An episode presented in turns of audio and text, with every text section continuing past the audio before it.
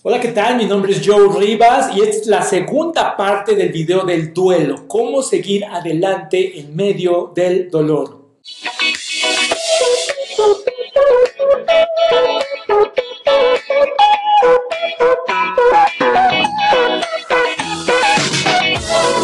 Voy a enseñar cuatro formas en las cuales podemos atravesar un duelo. En el, video anterior hablamos de cómo evitar el duelo, intentar reprimirlo o suprimirlo. Lo único que ha estado haciendo es que ese dolor venga a tu vida de una forma, de otra, con dolores crónicos, con actitudes, actividades, eh, cosas que te estás metiendo que te son a veces destructivas, con depresiones, ansiedad. Aquellas personas que tienen ansiedad, que de repente les da ataques de ansiedad, que de repente les da insomnio, que de repente tienen bajones, que, son, que les vienen depresiones, aquellas personas que son, eh, se salen con una persona y con otra y con otra y con otra y con otra y que no pueden establecer una relación afectiva saludable de adultos, por lo regular son personas que no han vivido un duelo. ¿Cómo seguir adelante en medio del dolor? Lo primero que tienes que hacer es enlistar todas las pérdidas por las cuales nunca hiciste duelo.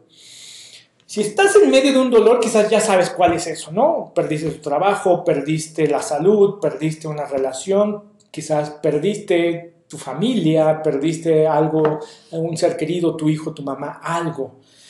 Tú sabes que es momento de dolerte por algo. Pero aquellas personas que están como atascadas, como eh, congeladas en una etapa de su vida, para muchos de ellos es momento de hacerse un alto en su vida y decir, ¿qué perdí?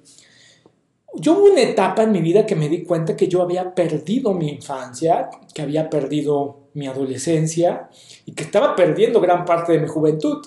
De hecho, esa fue la razón por la cual dije, tengo que hacer algo porque no puedo permitirme seguir perdiendo mi vida, ¿no? No quiero llegar a tener 40, 50 años y decir, perdí mi adultez. Y no quiero llegar a, mi vida, a la, etapa, a la etapa de los adultos de la tercera edad y decir, perdí pues toda mi vida, ¿no? No. Tienes que hacer un alto y, decir, pues sí, quizás no tuve un padre, quizás no tuve una madre, quizás no tuve hermanos, quizás no tuve esta oportunidad en la vida y dolerte por ello. No tuve a alguien que me protegiera, no tuve a alguien que me enseñara y hacer duelo por ello. Enlistar claramente qué son esas cosas que has perdido y que no te permitiste hacer un duelo. ¿Quieres que Dios bendiga tu futuro? ¿Quieres que Dios tenga una acción real en tu vida, necesitas hacer duelo. De hecho, una muy famosa bienaventuranza dice así, dichosos los que sufren porque serán consolados. No dice, dichosos los que evitan el dolor, dichosos los que niegan su sufrimiento. No dice eso, no dice porque serán felices. De hecho, eh, hay una mala concepción pública que dice el tiempo cura las heridas. Eso es falso. El tiempo solo hace peor las heridas. El tiempo solo ha hecho que tengas depresiones, angustias, miedos, relaciones fallidas, adicciones, compulsiones, atracciones que no debes tener, sentir. ¿Por qué? Porque has evitado atravesar ese dolor. ¿Por qué no nos permitimos atravesar un duelo por miedo? Por miedo. La gente dice, tengo miedo de recordar, tengo miedo de volver a ese pasado, es que es algo que ya te enterré y que quiero que se quede en el olvido, porque si sale, me da miedo eh, las emociones, me da miedo cómo me pueda poner. La gente cree que se va a volver loca si vuelve a recordar algo, cuando es al revés. Lo que te vuelve loca es evitar recordar esas cosas. Tienes miedo de tus propias emociones. Y si tienes miedo de tus propias emociones, entonces tienes miedo de ti mismo. Y si tienes miedo de ti mismo, eso no es nada saludable. Tenerle miedo a tus emociones es como tenerle miedo a las sombras. ¿Te acuerdas cuando eras niño? Cuando eras niño le tenías miedo a las sombras, le tenías miedo a la oscuridad. Esa era la razón por la cual vivías, dormías con la luz prendida. Yo hasta la fecha no he sabido o nunca he leído o nunca he sabido de un caso que sombra mata a un niño, oscuridad mata a 15 niños. No pasa. No es un miedo real, a eso me refiero. De la misma manera que no puedes tenerle miedo a las sombras, no puedes tenerle miedo a tus emociones. Si tú lees la Biblia, ni una sola vez dice no llores. No llores, no, no llorarás. No, no dice eso, ni una sola vez. Sin embargo, muchas veces dice, de hecho más de 360 veces dice, no tengas miedo. Así es que no querer recordar las cosas que has perdido por tenerles miedo no es algo saludable. Al contrario, Dios te dice, no tengas miedo. Y una vez que has enlistado todas las cosas que perdiste por las que no has hecho duelo, identifica, paso número dos, identifica lo que realmente perdiste. ¿Qué fue lo que realmente se perdió? No necesariamente es que tú perdiste una pareja, a lo mejor perdiste la ilusión de formar una familia, perdiste la ilusión de tener un solo un matrimonio y, llegar con alguien hasta, hasta que sean viejitos, ¿no? A lo mejor perdiste la oportunidad de tener un hijo, ¿no? Aquellas personas que buscan adoptar porque no pueden eh, reproducirse, porque hay una incapacidad eh, física, médica, en realidad primero tienen que resolver ese dolor, ese duelo, antes de pensar en adoptar.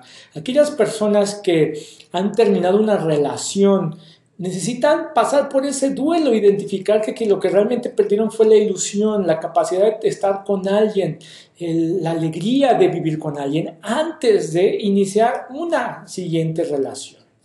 Y una vez que identificas qué es lo que perdiste realmente, el tercer paso es ten el valor para lamentarte. La lamentación, lamentarte, no es una palabra que usemos a menudo ni frecuentemente. Nunca le dices a alguien, ¿qué estás haciendo? Estoy aquí lamentándome. No, no, no lo usamos.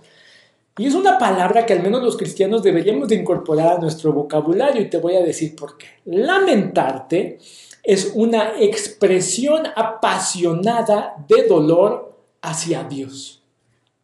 La lamentación es un acto de adoración que incluye quejas con Dios.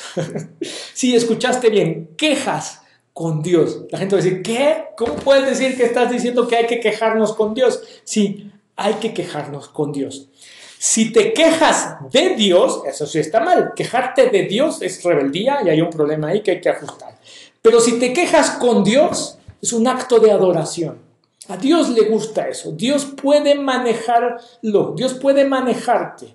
Dios puede manejar tus emociones. Es como un papá, un padre que cuando un niño de tres años está haciendo berrinches, el padre sabe cómo manejarlo. Sabe en qué momento intervenir, en qué momento poner un límite, en qué momento hay que dejar que el niño se desahogue. De la misma manera, Dios puede manejar tu dolor. La lamentación es llegar con Dios, es pasar ese tiempo a solas con Dios y decirle, Señor, es que ¿por qué dejaste que pasara esto? Señor, eh, tú me habías prometido que iba a suceder esto. ¿Dónde está esa promesa? Quejarte con Dios es pasar tiempo con Dios, es traer todo tu dolor y tu sufrimiento y depositarlo con Dios. Jesús mismo hizo eso cuando le dijo a su papá, ¿por qué me has abandonado? Es humano buscar respuestas. Es tonto alejarse y no buscar la presencia Hay un libro en la Biblia entera que se llama el libro de las lamentaciones, que es la historia de Jeremías, es la historia de la depresión de Jeremías después de la destrucción de Jerusalén. En los salmos hay más de 50 salmos que incluyen quejas a Dios. El quejarte, el estar ahí, hablando con Dios, a Dios, es permitir que Dios también traiga tranquilidad a tu vida.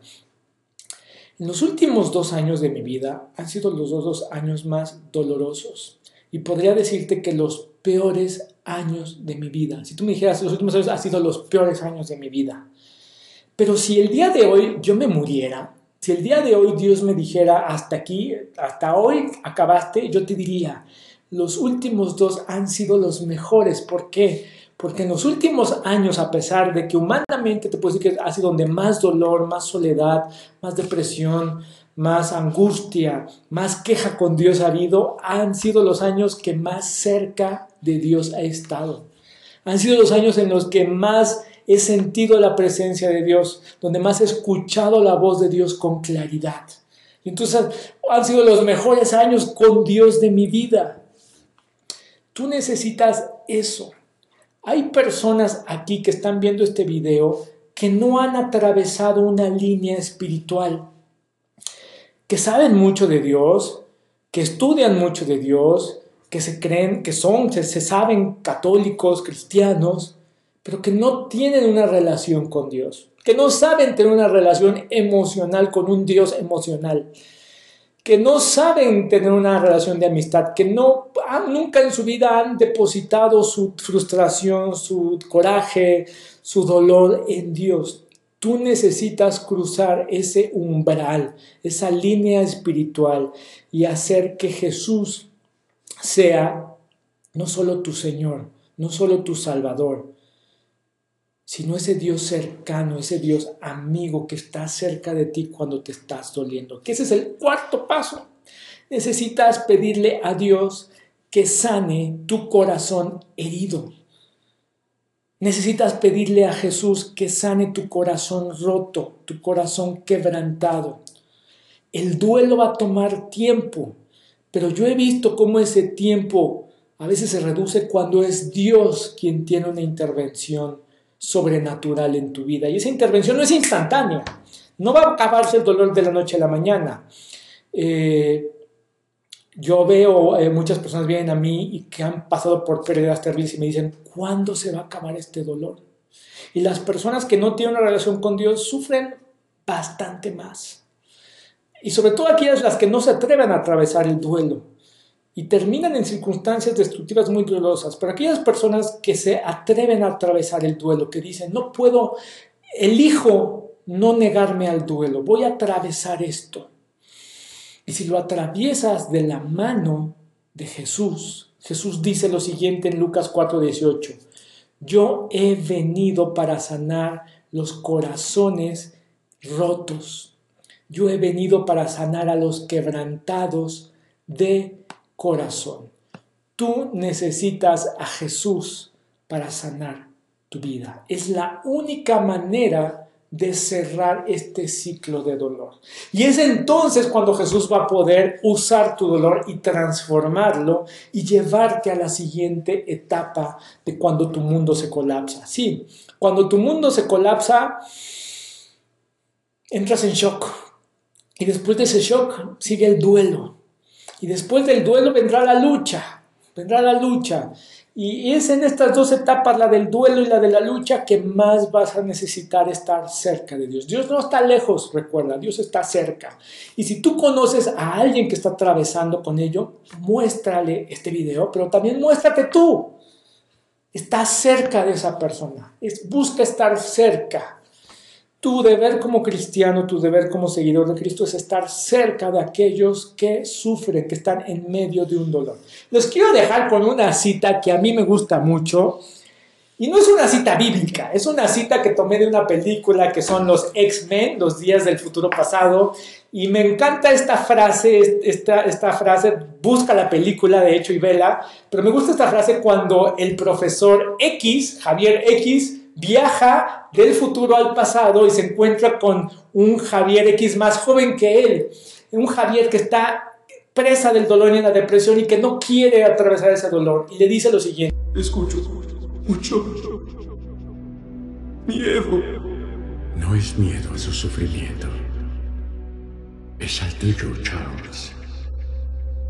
Y por atemorizante que sea, el sufrimiento te hará más fuerte si te das la oportunidad de sentirlo, de aceptarlo, te volverá más poderoso de lo que puedas imaginar.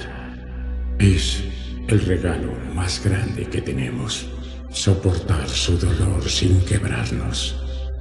Y eso surge del poder más humano, la fe.